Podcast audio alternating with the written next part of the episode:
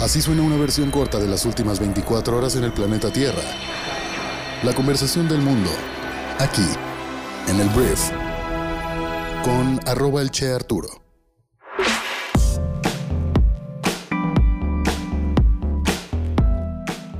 Hola, muy buenos días, bienvenidos a esto que es el brief para este viernes 5 de noviembre.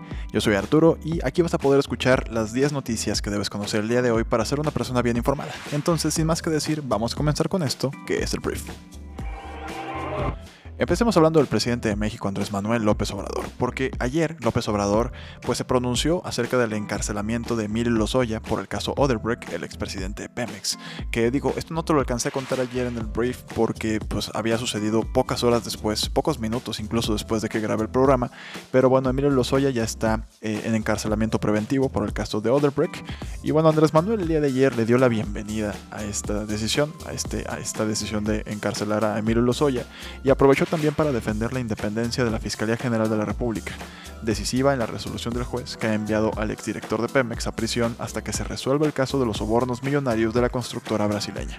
Lo que dijo Andrés Manuel es que yo no doy instrucciones, la Fiscalía es autónoma, dar órdenes al fiscal nunca lo haría y nunca lo he hecho. Este caso pues definitivamente se ha politizado, pero al final de cuentas, bueno, Emilio Lozoya era una pieza clave, se suponía, para acusar a la parte más alta del gobierno de Enrique Peña Nieto y pues este funcionario gozó de beneficios temporales pese a estar ya imputado por los delitos de lavado de dinero, asociación criminal y cohecho con al menos 10 millones de dólares, pero al final se le acabó la fiesta a Emilio Lozoya, no dio nada con qué trabajar, entonces a la cárcel en lo que terminan su proceso judicial.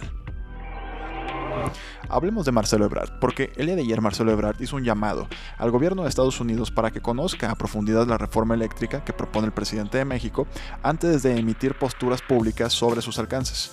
Y bueno, Antier, el embajador de Estados Unidos en México, Ken Salazar, dijo que externó a representantes del gobierno de México las serias preocupaciones de la administración Biden sobre la reforma al sector eléctrico. Dijo este Ebrard que existe un diálogo actualmente con el embajador Ken Salazar porque lo que convenimos es que antes de que se fije una postura que tenga la información del gobierno de México y que es importante escuchar qué es y qué no es la reforma eléctrica, fue lo que consideró el canciller al salir de un evento para conmemorar los 200 años del servicio exterior mexicano. A este acto acudió el embajador Salazar, quien posó con senadoras y representantes diplomáticos acreditados en el país. Entonces, Ebrard llama a Estados Unidos a conocer la reforma eléctrica antes de fijar una postura, antes de enojarse. Y bueno, hablemos de los senadores mexicanos que ayer se comprometieron a crear un nuevo marco legal para ofrecer mejores condiciones laborales a los repartidores de comida a través de aplicaciones digitales, pues comentaron que estas personas no cuentan con seguridad social, prestaciones ni un sueldo base. Durante la sesión de ayer, el senador Miguel Ángel Mancera recordó que repartidores de comida de apps realizaron una manifestación antier en 56 países para exigir el reconocimiento de sus derechos laborales.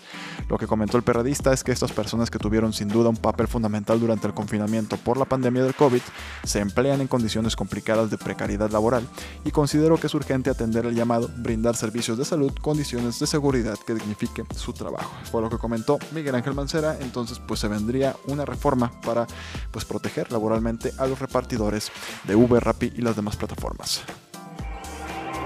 Hablemos de Quintana Roo porque tristemente la tarde de este jueves se registraron disparos en una playa de Puerto Morelos, por allá en el sureño estado de Quintana Roo. De acuerdo con la Fiscalía General del Estado, los hechos ocurrieron cuando integrantes de grupos antagónicos de narcomedonistas se enfrentaron en la bahía de Petepinch, lo que dejó como saldo dos personas fallecidas. Lo alarmante de este tipo de noticias es que están tomando carácter internacional. Hay países que ya están diciendo, oye, pues no es tan seguro ir a México, que digo, sabemos que no es seguro venir a México, pero bueno, los turistas de alguna forma siguen llegando y bueno, ya hay algunas amenazas, no amenazas, alertas de parte de algunos países para que pues no viajen a México por el tema de la seguridad. Hablemos de la eh, Organización Mundial de la Salud, que el día de ayer advirtió una vez más que Europa es el epicentro de la pandemia del COVID-19. Europa está justamente ahí en una conferencia de prensa. El director de la OMS para Europa, Hans Klug, dijo que el continente podría sufrir medio millón de muertes más en febrero. Culpó al aumento de la cantidad insuficiente de vacunas. Entonces debemos cambiar nuestras tácticas desde reaccionar a las oleadas del COVID hasta evitar que sucedan en primer lugar. La tasa de vacunación se ha ralentizado en todo el continente en los últimos meses. Si bien alrededor del 80% de las personas personas en España son doblemente ya vacunadas, ya tienen las dos vacunas. Ese número es menor en Francia y Alemania, con un 68 y un 66% respectivamente, y aún más bajo en algunos países de Europa Central y Oriental, que solo el 32% de los rusos, por ejemplo, están completamente vacunados hasta octubre del año 2021. Hablemos de Estados Unidos, que ayer anunciaron una recompensa de 10 millones de dólares para ayudar a encontrar a los líderes de la banda de ransomware, que son una banda que se dedica al secuestro de datos de alto perfil que se llama DarkSide, el más reciente intento de las autoridades para combatir los ataques de extorsión cibernética. Estados Unidos está culpando a este grupo de delincuentes por el hack, por haber hackeado a Colonial Pipeline, que es el oleoducto más grande en el este de Estados Unidos en mayo. Y bueno, estos ataques de ransomware se hacen aprovechando vacíos de seguridad de una empresa o un individuo para cifrar y bloquear sus sistemas informáticos y después exigir un rescate para desbloquearlos. Entonces, bueno, hay una recompensa de 10 millones de dólares por estos hackers. Hablemos de Indonesia porque el día de ayer Indonesia dijo algo pues que llamó mucho la atención, llamó mucho la atención en todo el mundo. Indonesia ha cuestionado los términos del acuerdo del que ya hemos hablado aquí, de la cumbre climática que estamos teniendo en estos momentos, para poner fin a la deforestación para el año 2030. Está cuestionando este acuerdo días después de unirse a más de 100 países para firmarlo. Las naciones acordaron el plan multimillonario en la conferencia climática en Glasgow esta semana para dejar de talar árboles a escala industrial en menos de una década. Pero Situ Nurbaya Bakar, que es el ministro de Medio Ambiente del archipiélago del sudeste asiático, que alberga la tercera selva tropical más grande del mundo, dijo que obligar a Indonesia a una deforestación cero en 2030 es claramente inapropiado e injusto. Dijo que había múltiples formas de definir la deforestación y que ningún acuerdo podría eh, detener el crecimiento económico. El desarrollo masivo de la era del presidente Jokowi no debe detenerse en nombre de las emisiones de carbono o en nombre de la deforestación, lo cual es básicamente muy alarmante. Están poniendo el desarrollo económico sobre pues, el medio ambiente, lo cual es algo bastante normal, tampoco nos alarmemos. Hablemos de ciencia porque ayer se anunció que la vacuna en contra del virus del papiloma humano está reduciendo los casos de cáncer de cuello uterino en casi un 90% según muestran los primeros datos del mundo real. Em, Cancer Research UK describió los hallazgos como históricos y dijo que mostraban que la vacuna estaba salvando vidas. Casi todos los cánceres de cuello uterino son causados por virus y la esperanza es que la vacunación casi pueda eliminar la enfermedad. Los investigadores dijeron que el éxito significaba que las personas vacunadas también podrían necesitar muchas menos pruebas de frotis cervical. El cáncer de cuello uterino es el cuarto cáncer más común en mujeres en todo el mundo y mata a más de 300.000 cada año. Entonces, grandes noticias que la vacuna esté funcionando. Hablemos de la empresa aeroespacial Blue Origin, que es propiedad de Jeff Bezos, porque ayer el juez federal del caso de Blue Origin en contra del gobierno de Estados Unidos por el contrato HLS de la NASA ha dado la razón a la agencia espacial, lo que significa que SpaceX, la empresa de Elon Musk, puede volver a trabajar en la Starship que llevará a los astronautas de la NASA a la superficie de la Luna. El pasado 16 de abril, la NASA eligió a SpaceX para desarrollar, fabricar y operar dos vuelos de una nave Starship especialmente adaptada para aterrizar en la Luna.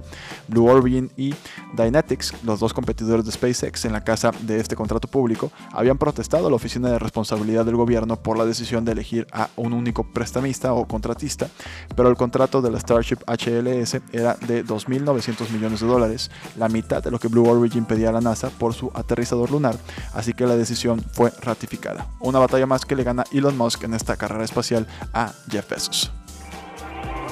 Hablemos de Dwayne The Rock Johnson, La Roca, que ayer esta estrella de acción de Hollywood, conocida como La Roca, prometió no usar más armas reales en sus películas después de un incidente fatal a tiros que pues, involucró al actor Alec Baldwin en una película ambientada en Nuevo México el mes pasado. Johnson, quien estaba en Los Ángeles para asistir al estreno mundial de su nuevo éxito de la taquilla de Netflix Red Notice, con sus coprotagonistas Ryan Reynolds y Gal Gadot, dijo el miércoles que las películas realizadas por su compañía Seven Buck Productions nunca usarían armas reales de nuevo. Dijo que le rompió el corazón toda la situación y pues esa es la razón por la que La Roca se retira de las armas reales en sus producciones de Hollywood.